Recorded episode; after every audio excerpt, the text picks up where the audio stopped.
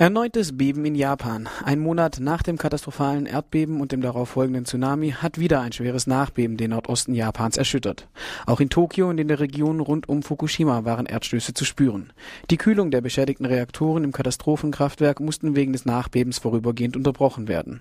Die Evakuierungszone um das havarierte Atomkraftwerk Fukushima Daiichi wurde ausgeweitet. Nach Anordnung der Regierung sollen alle Menschen, die im Umkreis von 30 Kilometer um das havarierte Kraftwerk leben, innerhalb des nächsten Monats ihre Häuser verlassen verlassen. Vorher hatte Japans Regierung eine Ausweitung der Evakuierungszone abgelehnt. Anti-Atom-Proteste in Japan und in Europa. Am gestrigen Sonntag gab es in Japan erneut Demonstrationen gegen die Nutzung von Atomenergie. In Berlin gab es eine Mahnwache vor der japanischen Botschaft in der Hiroshima-Straße. Im Dreieckland protestierten gestern 4000 Atomkraftgegnerinnen aus Frankreich, Deutschland und der Schweiz vor dem französischen Atomkraftwerk Fessenheim. Protest und Festnahmen in den Vereinigten Arabischen Emiraten. In den Vereinigten Arabischen Emiraten wurden zwei weitere oppositionelle Aktivistinnen festgenommen. Es handelt sich um Nasser bin Gaid, einer der bekanntesten Akademiker im Lande. Bin Gaid hatte schon zum wiederholten Male die fehlende Bereitschaft zu auch nur geringen politischen Reformen und einer gesetzlichen Flankierung des rasanten Wirtschaftswachstums kritisiert. Der zweite der Verhaftete ist Fayed Salem al-Shihi. Er ist Teilnehmer eines Online-Forums, das freie Wahlen und demokratische Reformen fordert. Schon am Freitag war Ahmed Mansour, der Moderator des Forums, festgenommen worden. In den Vereinigten Arabischen Emiraten gibt es keine Oppositionsparteien und jegliche kritische politische Aktivität wird unterbunden.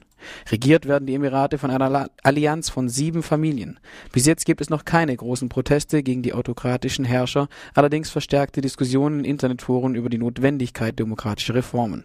Letzten Monat unterschrieben 130 Personen eine Petition, in der konstitutionelle und parlamentarische Reformen, freie Wahlen und eine gerechte Verteilung der Einnahmen aus der Ölförderung gefordert wurden. Eine ähnliche Petition wurde eben auch vor ein paar Tagen verschickt.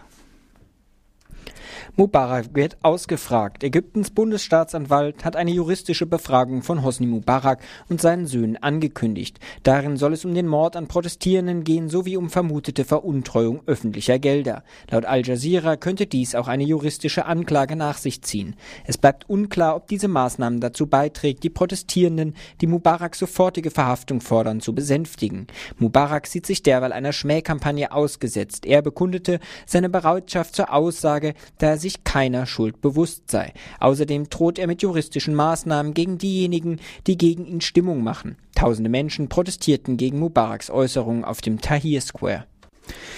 Jemen. Proteste und Verhandlungsangebote. Die Proteste der oppositionellen Bewegung gegen Präsident Saleh im Jemen reißen nicht ab. Ebenso die Repressionen gegen die Demonstrierenden. Am gestrigen Sonntag wurde eine Demonstration zum Gebäude der Vereinten Nationen in der Hauptstadt Sanaa abgesagt aus Angst vor Angriffen der staatlichen Sicherheitskräfte.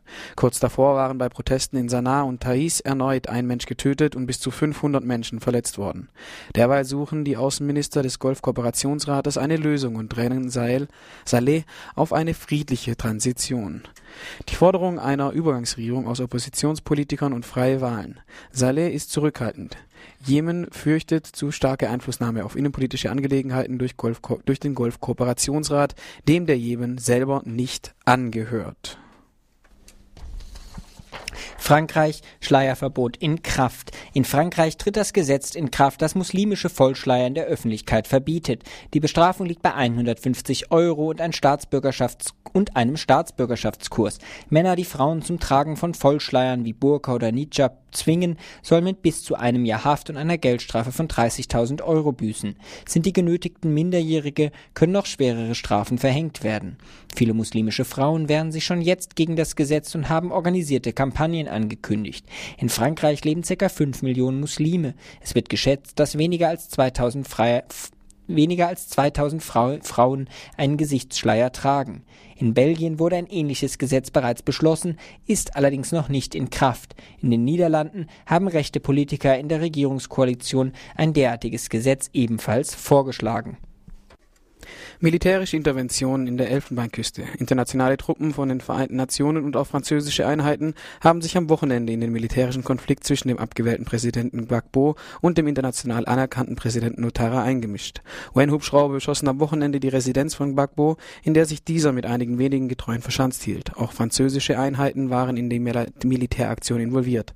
Frankreichs Präsident Nicolas Sarkozy und der Leiter der UN-Friedensmission in der Elfenbeinküste, Choi Jung-yin, hatten die Angriffe genehmigt, weil von der Residenz angeblich schwere Waffen auf die Zivilbevölkerung gefeuert wurden. Laut letzten Medienberichten vom Montagnachmittag scheint es, scheint es französischen Spezialkommandos gelungen zu sein, Gbagbo zu verhaften. Proteste gegen die Haftbedingungen von Bradley Manning. Rund 250 amerikanische Juristen haben in einem offenen Brief an Präsident Obama die Verfassungsmäßigkeit der Haftbedingungen von Bradley Manning angezweifelt. Unter den Unterzeichnern ist auch der ehemalige Juraprofessor und frühere Mentor Obamas. Dieser hatte die Haftbedingungen bisher als angemessen bezeichnet. Der 23-jährige Manning wird beschuldigt, geheime Dokumente des US-Militärs an Wikileaks weitergegeben zu haben. Er wird seit Mai 2010 in Einzelhaft gehalten, muss nackt schlafen schlafen und morgens unbekleidet zum Appell erscheinen. Auch 360.000 Menschen haben eine Internetpetition auf der Plattform Awaz unterschrieben, die die Haftbedingungen von Manning kritisieren. Die veränderten juristischen Einschätzungen der Haftbedingungen von Bradley Manning könnte auch für die mögliche Auslieferung von Wikileaks-Gründer Julian Assange eine Rolle spielen. Falls die USA einen Auslieferungsantrag stellen sollte, könnte dieser mit Verweis auf die folterähnlichen Haftbedingungen von Manning von europäischen Behörden abgelehnt werden. Und das war's mit den Fokus Europa Nachrichten von Montag, den 11. April.